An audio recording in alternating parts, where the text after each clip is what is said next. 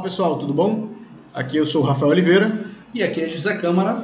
E está no ar o primeiro episódio do Papo de Titãs. Isso, é o Papo de Titãs, é o primeiro podcast feito pela Academia de Titãs. E hoje a gente vai falar um pouco sobre tomada de decisão e como a tomada de decisão influencia na sua vida, nos investimentos, nos seus resultados em geral. É, é como o meu colega aqui acabou de colocar, nós vamos conversar sobre decisões, né? Algo que faz parte do nosso dia a dia. É como andar, é como falar.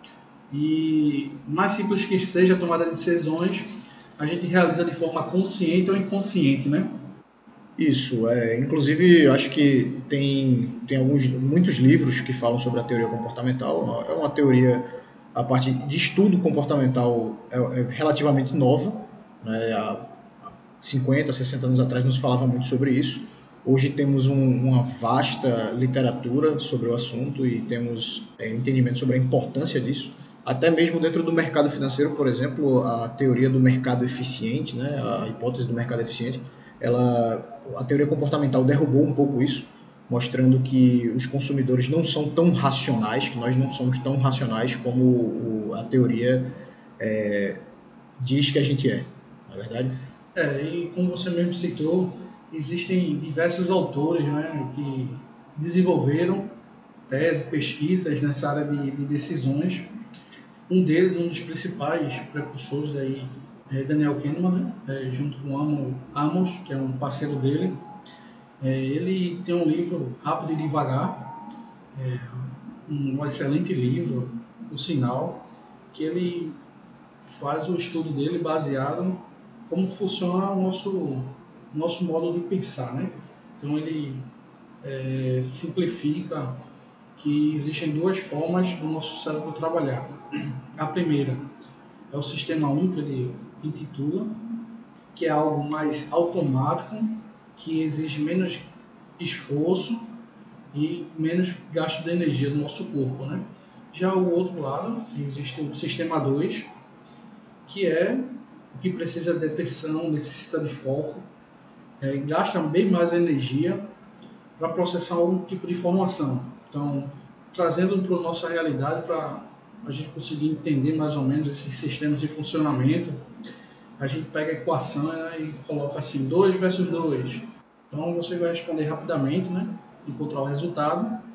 E quando a gente vai exigir do sistema 2, é quando a gente faz uma equação superior. Então, pega 1759 peso 317. Então, a gente vai chegar no resultado, só que vai exigir um pouco mais de atenção do nosso cérebro, vai gastar um pouco mais de energia, então a gente precisa de concentração para chegar no resultado. Kahneman ele coloca isso mais ou menos como funciona é, o nosso cérebro no dia a dia nas tomadas de decisões e ajuda isso é, para a gente saber quais são os benefícios e malefícios de utilizar cada nosso sistema, a gente não cai em casca de banana, né? Isso, é, eu acho que é importante. O, o, livro é um clássico, né? Eu acho que é o maior clássico da, da teoria comportamental. É, temos outros autores muito bons que eu gosto muito, como Dan Ariely, tem também o Joseph Murphy, não é diretamente na teoria comportamental, mas fala sobre a questão do subconsciente, né? Que é, o sistema 1 é como se fosse o nosso subconsciente, é aquela, são aquelas informações que a gente absorve durante toda a vida e que vão sendo é, organizadas no, vão sendo deixadas ali como em gavetas, como Gestalt, como, como chamam, né? Os alemães falam muito na, na questão da psicanálise. E são guardadas lá e são aos poucos, de maneira automática, você é utilizado, como o próprio já disse, para você é, conseguir economizar energia, né? E o sistema 2 é mais a parte consciente mesmo da gente, a parte racional, que é a parte que, que a gente tenta treinar um pouco mais, que geralmente é o que nos faz levar a tomar melhores decisões. Né? Mas, é, como já foi dito, é, nosso cérebro é muito reptiliano ainda. Né? Nós ainda temos essa questão de sobrevivência muito forte, ainda enraizada, é, é um instinto natural da gente de economizar energia. E então, com isso, a gente acaba deixando um pouco de lado o sistema racional muitas vezes e é, é necessário ser treinado isso. Eu acho que é importante sim você aprender um pouco sobre teoria comportamental. O Rafael falou aqui, o nosso cérebro é muito, nosso corpo, na verdade, nosso organismo é muito voltado para economizar energia, né? Para que consiga, vamos dizer assim, existir mais a sobrevivência. Então não é algo de hoje, é algo do tempo das cavernas, né, que nossos antepassados saíam para caçar, se alimentavam, se voltavam, só caçavam novamente quando havia necessidade de se alimentar e consumir energia, né, o gasto. Então era pouco deslocamento ali, era próximo, tudo mais, e evoluiu é, na forma de se questionar do funcionamento, de fazer reflexão. E hoje, ainda no nosso corpo, ainda exige muito essa questão de manter energia, né? Isso, é, e levando até um pouco da, da teoria comportamental, é, existem alguns tipos de agentes que, que, geralmente na literatura se fala, que é o maximizador né, e o conformista. E como é que funciona isso? O maximizador é aquele, é aquele indivíduo que persegue sempre o melhor negócio possível, né? que não importa o tempo e o esforço que ele dedica para conseguir, ele quer de qualquer maneira conseguir a melhor, a melhor negociação possível. Ele perdendo esse, esse negócio, ele fica muito frustrado, ele fica muito estressado, né? E isso é muito ruim, principalmente porque a gente não tem ideia, se a gente for levar, por exemplo, em questão de, de mercado de ações, por exemplo, a gente não tem como prever o futuro das ações, como elas vão flutuar. E aí o, o, o, maximizador ele fica esperando sempre a melhor alternativa possível de uma ação, quando ela vai cair ao preço mínimo, e ele não tem como você saber isso, e às vezes a ação ele determina um valor, não, tem que chegar pelo menos a 10 reais, e aí a ação está em 15, e aí ele fala, não, vou esperar chegar até 10. Só que aí ela começa a subir, subir, subir, subir, e nunca chega nos 10 reais. E aí ele fica frustrado porque não fez o melhor negócio. Já o conformista é o contrário. Né? O conformista ele fica satisfeito com o resultado próximo do melhor. Não é necessariamente o melhor negócio. Ele leva em consideração os custos né, de, de busca e de esforço na tomada de decisão, bem como o risco de perder uma boa oportunidade, okay? que não é necessariamente a melhor. Ou seja, talvez uh, ele, ele fica assim, medo, com medo de, de não conseguir é, achar algo melhor no futuro. Ele, ele se, se blinda. Como assim? Vamos lá, de novo, para partir do pressuposto de uma ação. A ação está lá em 15 reais, né, e você sabe que está barato e que ela vai no longo prazo crescer bastante. Mas aí o maximizador tomou aquele parâmetro como 10 reais, o mínimo que pode atingir o mínimo, ele quer, quer esperar 10 reais, que é o melhor negócio possível. Já o conformista não, o conformista ele vai pegar ali em 15 reais e vai dizer, é melhor eu, eu comprar agora, porque possa ser que ela nunca mais chegue nesse patamar. Então pode ser que ela baixe mais. Se baixar, tudo bem. Ainda assim eu comprei numa promoção. Mas eu não quero perder essa promoção, então eu vou comprar agora. E isso faz com que você tome um pouco, um pouco mais de, de, de decisões acertadas, assertivas. Né? E eu acho que todo mundo já teve, já passou ou conhece alguém que é um maximizador. E é, é necessário que você se treine bastante sobre isso né, na, na, teoria comportamental, porque principalmente que a gente não tem é, a incerteza, na verdade, a incerteza, a aleatoriedade está tá muito presente no nosso dia a dia, então a gente não, não sabe o que vai acontecer no futuro. É, como bem citado por Rafael, as pessoas têm um maximizador, né, ele tem a, a tendência de agarrar a oportunidade, comprar na baixa e vender na alta, né? Só que não tem como fazer o cálculo exato quando é o momento de baixa e quando chega o momento de alta, né? Então não tem como fazer esse tipo de análise de algo futuro, né? O futuro é totalmente imprevisível, não tem como a gente saber o momento certo de cada ação. E se você souber, pode mandar aí pra gente, a gente ficaria muito feliz e ah, com certeza seríamos as pessoas mais ricas do mundo, né? Se a gente conseguisse prever o futuro.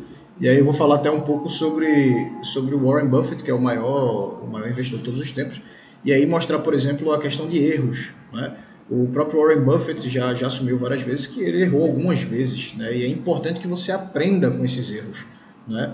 É, na tomada de decisão, você, se você se paralisar pelo medo, você acaba não tomando decisão alguma e isso é muito prejudicial, principalmente no futuro. Quando você erra, se você erra cedo, você é mais fácil, você tem mais tempo para corrigir isso aí e tomar decisões mais acertadas no futuro.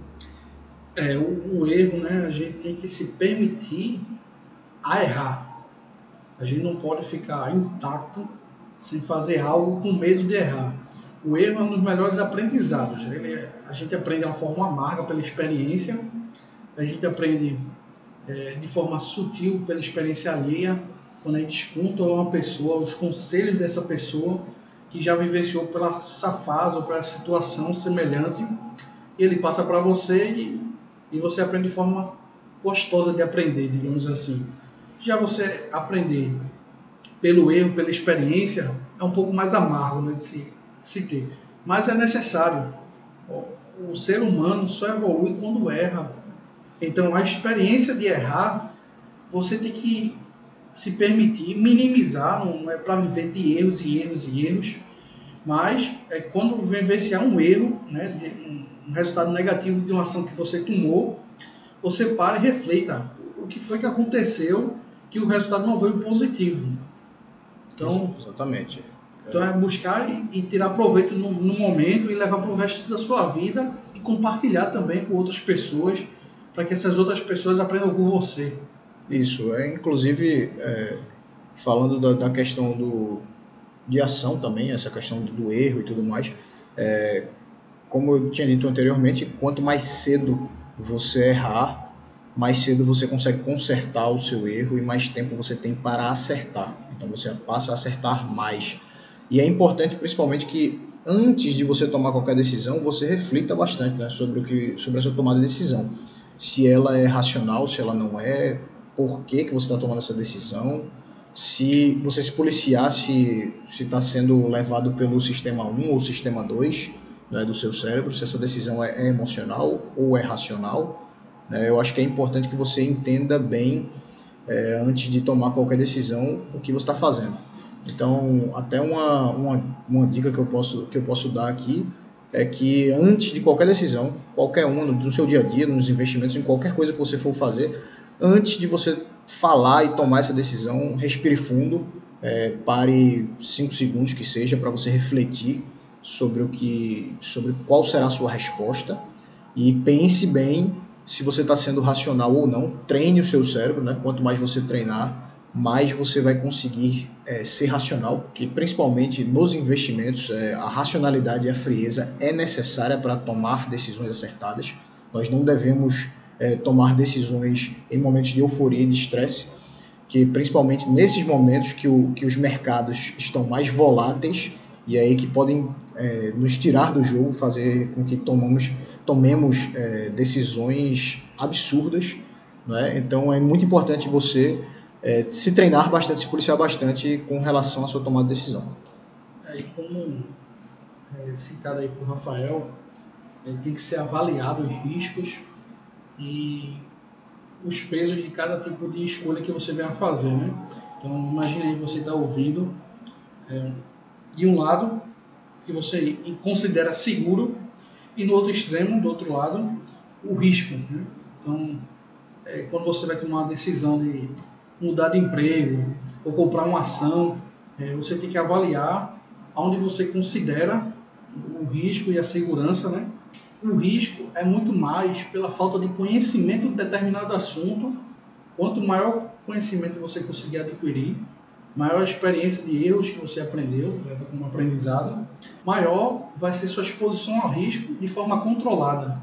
Isso, é... isso é até o, o, risco, falando um pouco de risco, retorno essa relação, né, que muitos teóricos é, colocam a relação direta, inversamente proporcional né, de maneira equalitária quando você tem quanto mais risco você tem maior retorno etc e tal e eu discordo um pouco disso porque eu acho que quando você fala de risco em si como, como até o próprio já estava falando a gente tem que falar sobre conhecimento então tem uma parte sim do, do risco quando você calcula o risco que é inversamente proporcional ao retorno mas tem que é o risco per si só, né, que você calcula matematicamente, mas tem o risco percebido, que também deve ser somado a essa equação.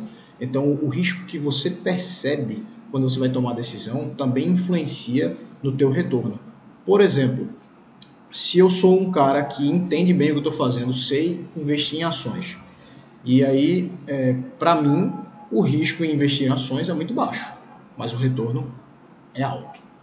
Já uma pessoa, por exemplo, que não tem conhecimento nenhum em ações, é, quando ela vai pensar em investir em ações, ela vai olhar assim o risco dela, ela vai perceber que o risco dela é muito alto, porque ela não conhece o que está fazendo.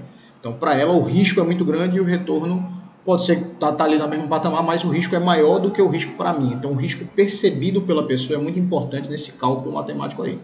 Isso, isso. É justamente isso, né? A relação de que quando eu tenho conhecimento de uma determinada ação, eu faço a aquisição dela, eu tenho é, calculado os possíveis riscos daquela do que vem acarretar futuramente um resultado positivo ou negativo daquela ação. Já uma pessoa que não tem nenhum conhecimento, ela vai na pura sorte, né? Isso. Isso, vai. Se der, deu, se não der, não deu. Então, você não tem controle nenhum. Em ambos casos, não tem nenhum controle, né? Mas um vai já prevendo as possibilidades existentes naquela escolha da ação e o outro vai na sorte. Né? Isso, pela aleatoriedade da, Isso, da, da, da vida. é verdade. É. E aí a gente pode falar um pouco também da questão de, do, do, risco e aí o erro que você toma, falar um pouco sobre a questão histórica também, né?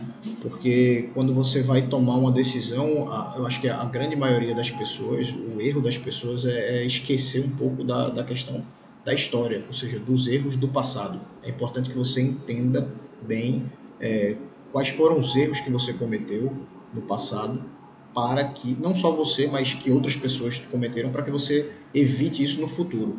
É, eu acho que a gente tem tem muita informação, quanto mais tempo vai passando, mais história a gente tem, né? E fica cada vez mais fácil. E com a globalização, o acesso à informação é cada vez maior. Então, eu acho que é muito importante você estudar a história. Importante aí destacado por Rafael essa questão de, de perdas, de riscos, que Kahneman fala no, no livro dele, né, Rápido Devagar, é, dedica até um, um, capítulo inteiro sobre isso, a versão a perda do ser humano. Né? Ele consegue quantificar matematicamente a dor que o, o, ser humano tem duas vezes e meia maior do que ganhar algo. É, inclusive, é, é, por exemplo, a dor de perder dinheiro é duas, duas vezes e meia, no caso dele que ele está falando, né, são duas vezes e meia a dor de perder é maior do que o prazer de ganhar esse mesmo valor. Por exemplo, você é, investe aí 100 reais na bolsa. Se você perder esses 100 reais, você vai ter uma dor, um sofrimento duas vezes e meia maior do que se você ganhasse 100 reais na bolsa, entendeu? Então, por isso que nós temos um pouco de, de aversão ao risco, né? É, a, nossa, a nossa dor de perder é muito maior do que o prazer de ganhar. É, inclusive, aí, quando a gente fala um pouco de, de dinheiro, né, a, na tomada de decisão, a gente percebe que é, o dinheiro nos traz fortes emoções. Então, principalmente quando a gente está lidando diretamente com o dinheiro, a tomada de decisão ela é muito, muitas vezes ela é muito emocional, a carga emocional é muito alta. Então é preciso que você se policie muito né, quando você está falando, quando você vai tomar decisões sobre dinheiro. Eu acho que você deveria treinar muito o teu, o teu cérebro né, no dia a dia mesmo, com qualquer coisa. E aí eu acho que a mensagem final é, é aquela que eu já tinha passado, acho que anteriormente, que você deve realmente tomar é, um tempo, cinco segundos que seja, respira fundo, pensa bem no que tu está falando, no que está pensando, se é a, a decisão que você vai tomar, se ela é emocional, se ela é racional. E com o tempo você vai percebendo que quanto mais treinamento você tiver, menos você vai errar um método de aprendizado de, tentativas e erros, né? Isso. Então, quanto mais você realizar no seu dia a dia, mais comum aquilo vai ficar para você. Então, basicamente, o sistema 2 está passando para o sistema 1 um, uma forma de lidar com aquelas determinadas situações. Então, quanto mais você se expõe a aprender, maior ganho de aprendizado você terá. No seu dia a dia mesmo, toda qualquer escolha que você venha fazer, pense antes de dizer sim ou não é isso, pessoal. Qualquer dúvida, é, vocês podem nos seguir aí nas redes sociais. Vocês podem mandar um direct aí pro, no Instagram, no arroba Academia de Titãs. Tem o Twitter também, arroba Academia de Titãs. Nos sigam nas redes sociais. E qualquer dúvida aí, podem encaminhar para a gente, tá certo? Inclusive, é, podem deixar também sugestões de pautas futuras para gravações de podcast aqui. Toda semana terá um podcast novo no ar. É isso aí, pessoal. Um abraço e até a próxima. Até a próxima.